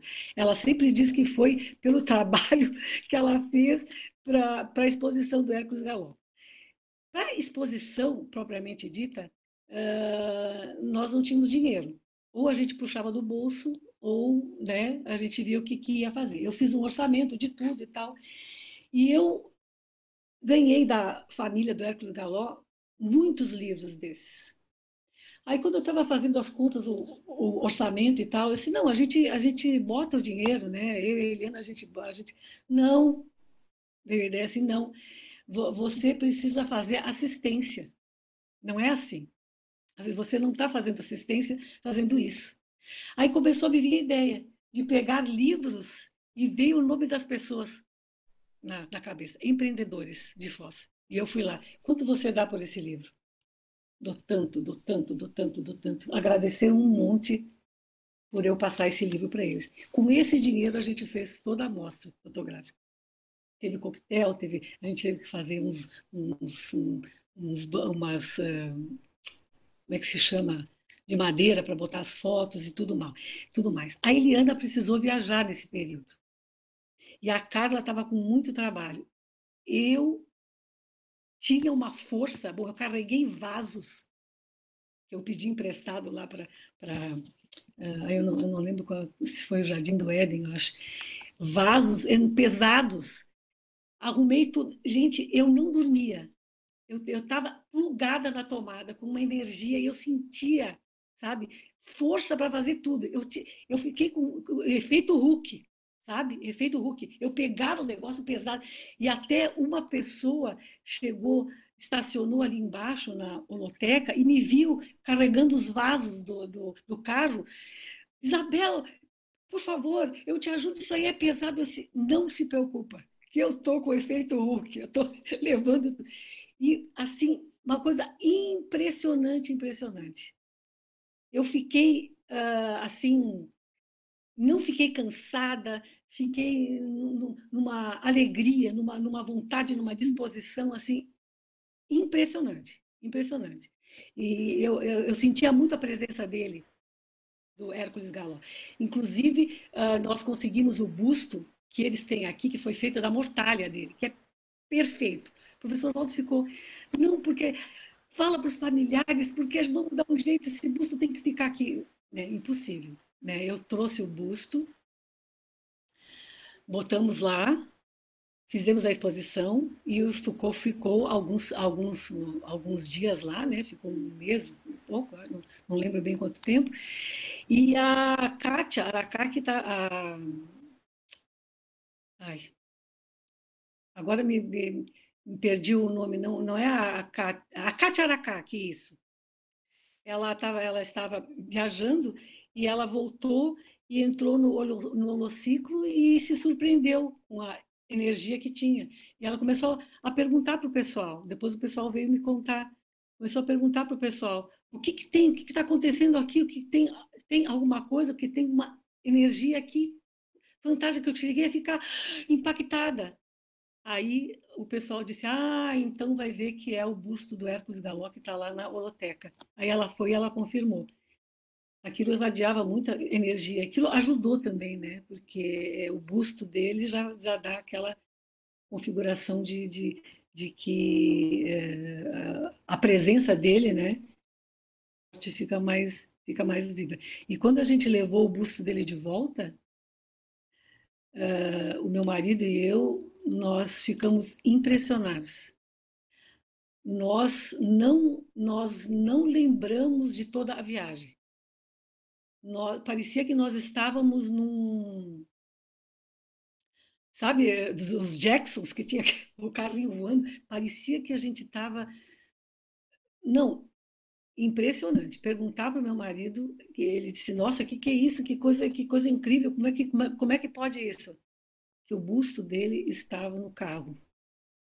Foi uma experiência impressionante. Às vezes parecia que a gente estava em slow motion é uma coisa assim, eu, eu acho que devia ter alguma né, proteção em função de que o busto estava ali e, e foi assim uh, emprestado para uma, uma coisa muito positiva, né? Que ajudou muito. E a família dele, quando esteve em Foz, algumas pessoas da família estavam com algumas questões uh, pontuais que não conseguiam né, resolver. E a partir da. Quando eles estavam lá na mostra, foi o Felipe Mansur, né, que mostrou tudo para eles, ficou com eles. Eles amaram o Felipe. E quando eles foram embora, eles disseram, Isabel, porque eles não conhecem a Conscienciologia. A gente tentou explicar e tal e tal, né? Eles disseram, Isabel, o que, que, que é isso? Acabei de receber um telefonema que essas questões de anos se resolveram foram resolvidas. Eu, eu, eu, ele disse, ele usou bem essa, eu tô, eu, eu tô pasmo, eu tô, eu tô boquiaberto, né, de, de, de boca aberta, eu não tô entendendo, Isabel, uma hora dessas, quem sabe tu explica melhor isso aí para a gente e tal e tal. E hoje, o, um dos bisnetos dele e a esposa participam do, do nosso grupo, que nós estamos, a gente parou tudo por causa da pandemia e uma série de questões de saúde da minha, na minha família também, que eu tive que dar um stand-by, mas eles fazem parte, eles querem saber, eles querem conhecer, eles querem participar. Muito, muito, muito bom, muito interessante. Agradeço, Isabel. Obrigada, eu. É, eu gostaria de saber, professor Celso Nishi, tem uma questão? É isso? Oi, Isabel. Sim. Oi. Tudo bom? Tudo bom? Nosso empreendedor, ó. Celso é nosso empreendedor. É, aprendiz. Mas, Isabel, é assim, você coloca ali, né, que o, a questão desse empreendedorismo urbanizador é, hum. é, tem a ver com uma idealização de empreendimento inovador, né? E o inovador é algo que muitas vezes nem está materializado ainda na intrafiscalidade, né? é, eu imagino que o, que o, empreendedor, empreendedor ele tem esse tipo de uma coisa assim, meio visionária, que não está, uhum. talvez, não sei se era a linha de pergunta do Gustavo, né, da questão do morfo, não está ainda muito formado intrafisicamente. A gente tem uma, uhum. Uma intuição, tem uma ideia e vai seguindo.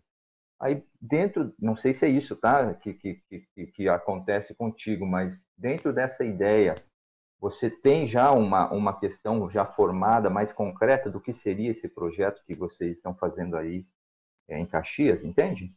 Ou, ou ainda está nessa linha da gente estar tá, né, é, seguindo uma, um fio da meada, é, não, e, e, o, que, o que, que isso é. já, né, já, tá, já tem uma ideia formada, entende?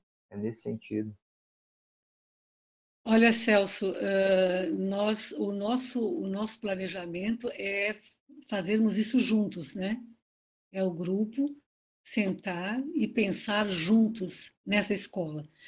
Mas eu posso te dizer as ideias que vieram para mim. Há, há, muito tempo atrás começou um ciclo de projeções que eu, que eu comecei a ter né, recorrente de me ver no extrafísico, uh, com locais assim uh, com muitas, não, não, não é bem casas, com muitos, com muitas, uh, bom, vamos botar muitas salas de vidro, mas uma separada da outra. A sensação que eu tinha é que eram especialidades diferentes, que eram coisas diferentes que aconteciam. E, e assim, tudo transparente, parecia que tu estava dentro da sala, protegido, mas ao mesmo tempo tu estava na natureza. E muitos adolescentes, muitos jovens, tendo aula, participando de, de, de, de, aula e tal e tal. E aí eu comecei com, esse, com, esse, com, esses, com essas né, projeções e, e, e, começou a, ampliar a, a minha retrocognição de cenários, de cenários. É, assim, por exemplo, se você se você me, me, me, me mostra um local hoje uh, assim, inóspito, um local uh, sem muita vida, sem, tipo assim, bah, aqui não dá para fazer nada, isso aqui não... Eu vejo tudo diferente. Eu vejo que ali dá para fazer muita coisa, que a coisa abre, que a coisa... Eu, eu, eu tenho esse, esse trafor, mas eu não sabia. Eu não sabia porque quando o pessoal uh, me falava em relação ao livro, você tem que falar de Reurbex, você precisa falar de Reurbex. Aí eu pensava, mas o que, que eu vou falar de Reurbex? Eu, eu preciso ter vivência disso, eu preciso uh, uh, uh, ter ideia de, de, de, como é que é o meu trabalho nessa Reurbex, o que, que é que eu faço para poder ter uma autoridade moral para colocar alguma coisa. Aí começaram a retornar essas, essas, essas imagens. E aí vinha assim, uh, e também porque o professor Valdo um dia disse assim, uh, o, o, Hércules trabalha com a veronesa, a turma, ela é da, da, turma da veronesa, porque eles, eles também trabalham com a questão da religião, né? ajudando nessa questão. E eu tive uh, retro, né? Uh, cognição, quando eu tive em Verona também, tudo, e eu comecei a ficar pensando, o que, que tem a ver com cenários? Aí começou a clarear para mim, clarear muito, muito, muito. O que que, o que que, quando, porque eu não tenho muita lucidez, comecei a ter um pouco mais. Eh, quando eu saio do corpo, eh, eu ajudo na montagem de cenários. Cenários para receber as consciências que estão querendo sair daquele, daquele patamar, né, para passar para um outro nível. E ali a gente monta todos os cenários de acordo com as pessoas, que as pessoas vão se sentir mais acolhidas, que aquilo tem alguma intimidade para elas, tem alguma relação com elas, para elas não se afugentarem, para elas não ficarem assustadas. E, e, e, aí eu comecei a pensar, puxa, mas então as pessoas né, da minha família dizem que eu vejo um lugar lindo onde é feio, que eu vejo, por exemplo, a, as pessoas né, da minha família e amigos me chamam para quando vão comprar uma casa, um apartamento, alguma coisa. Eu lembro que em Porto Alegre, quando o IPC foi para uma casa, uh, seria o lugar ideal, mas ai, mas que casa, não, não, nossa, essa casa aqui não dá para fazer nada, não sei o quê. Aí eles me chamaram. Isabel, tu vem, tu vem para Porto Alegre. Eu morava aqui ainda. Mas eu não me dava conta dessas coisas, porque a gente sabe que tu tem um, um talento, tu enxerga.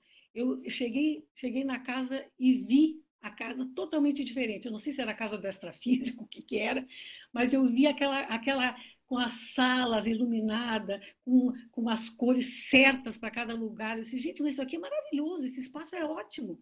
Mas então o que tem que fazer? Vamos fazer isso, isso, isso. E aí realmente eh, a gente, a gente percebeu que ficou um ambiente muito bom. Aumentou a ida dos voluntários à sede, aumentou a, a a, o grupo estar junto e fazer trabalhos em conjunto, aumentou cursos. Eu acho que o cenário propiciou que as pessoas chegassem. Então, eu, eu, eu, eu penso que essa, essa, essa visão é, é, é uma coisa que eu adquiri em, em outras vidas, eu não, eu não sei, mas eu tenho essa, essa facilidade de, de, de, enxergar já o positivo, já o bom, não, aqui vai ter isso, vai ter aquilo. E aí eu me reportei nessa questão da, da, da Veronesa, né, que ela trabalha com cenários. Se o Hércules Galó traba, trabalhou, trabalha com a Veronesa, eu tenho alguma ligação com o Hércules Galó, pode ser que eu também tenha uma hipótese. Não acredito em nada. Mas tem uma hipótese que eu talvez tenha essa habilidade também e ficou muito claro para mim esse meu trabalho no extrafísico. Interessante porque uma das primeiras vezes que eu me vi nesse cenário, eu vi as consex chegando, quando elas entravam no cenário, elas, elas respiravam. Parecia que elas vinham de um lugar que elas não respiravam. E ali elas respiravam. Elas faziam, tipo assim, gente, cheguei num lugar que eu tanto esperava, sei lá, isso são coisas da minha cabeça, né? Mas aquilo me impressionou tanto, me impressionou tanto que eu pensei, gente, eu, eu preciso entender mais disso. Eu preciso me preparar melhor para isso. E quanto mais a gente se prepara, mais a gente pode ajudar os amparadores, mais eles têm acesso. E, eu, e, e aquilo, aquilo me, me, me surpreendeu muito, sabe? E, e, essa questão também da, da, eu acho que a energia, a gente consegue, consegue perceber uh, também porque a gente está um pouquinho mais atento para isso. Talvez não seja, às vezes não é nem visionário, às vezes é a, é a energia que você, que você sente. Por exemplo, eu, eu, eu tenho um verbete, e eu escrevi artigo que, a, a, que o pessoal me, me fala, por que você não escreve um livro sobre isso, que é o paraclima, né? Uh, eu comecei a entender nas empresas que eu percebia o paraclima, quer dizer, o que tinha por trás. As pessoas vinham na minha sala, conversar, às vezes em grupo, às vezes né, sozinhas, e eu consegui entender o que, que tinha por trás, tipo assim, mágoas, rancores do passado, eh, problemas com a própria empresa não resolvidas no passado, eh, porque quando as pessoas saíam de lá, o gerente, né, o diretor que tinha convívio com essas pessoas, dizia assim: O que, que você fez, Isabel? Você fez alguma coisa? As pessoas, não fiz nada, eu só ouvi. Não fiz absolutamente nada. Eu só ouvi as pessoas. Então, eu comecei a identificar isso. No CAEC, né? A, a Beth me deu muita força para isso, né? Elizabeth, a professora Elizabeth, na época no CAEC, me deu muita força para é, é, trabalhar isso, entender. E a gente fez até uma pesquisa no CAEC com a Rosânia Fernandes, um artigo, e do artigo eu até entrei em contato com ela para saber se ela queria estar participando ainda. Ela disse, não, não, Isabel, vai, vai firme. Aí eu fiz verbete sobre, sobre o paraclima. Então, eu acho que essas coisas, é, não sei se é visionário ou se não é, mas isso, isso, isso me facilita muito. Que isso é uma habilidade que o empreendedor pode desenvolver. Professora Isabel. pode desenvolver isso. Professora Isabel, o tema está chamando, chamando para uma nova apresentação. Temos realmente é, que pedir as suas palavras finais, que estamos, infelizmente, chegando no nosso tempo. Tem mais gente que gostaria de ter outras questões, a gente viu aí, e acho que esse para-clima vai ser reagendado aí.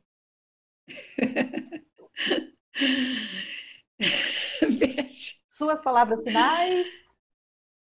Bom, pessoal, muito obrigada pela né, oportunidade. Uh, vocês não imaginam quantos insights eu tive aqui conversando com vocês, quantas ideias. Vocês me ajudaram muito com a energia de vocês, com o mental soma, com as perguntas que vocês trouxeram. E, e, eu pensei no nome de o nome de vocês foi muito pensado. Eu queria falar isso aí isso aí para vocês, tá? É, outra hora a gente conversa mais sobre isso, porque eu tinha uma lista de, dentre, dentre todas essas pessoas, quem eu convido? E a, sabe aquele zoom? Zup, zup, zup, zup, zup, começou assim. Então, eu agradeço muito, vocês me ajudaram demais. A equipe toda da tertúlia matinal, o Eduardo com a paciência de uma jurássica aqui na, na, na, na questão de internet, de tecnologia. Eduardo foi um amor, a Luimar, a toda, né? a Isabela, uh, o pessoal que fica no áudio ali, né, trabalhando. Muito obrigada a todos. Eu agradeço. E os teletertulianos, né? Pessoal, muito obrigada pelas perguntas, por estarem juntos, né? mesmo vocês uh, não conseguindo fazer perguntas, ou não deu tempo, mas eu, eu sinto as energias de todos vocês. Muito obrigada, um bom final de semana, quer dizer, restinho de final de semana. Né? Agradecemos. Até a próxima.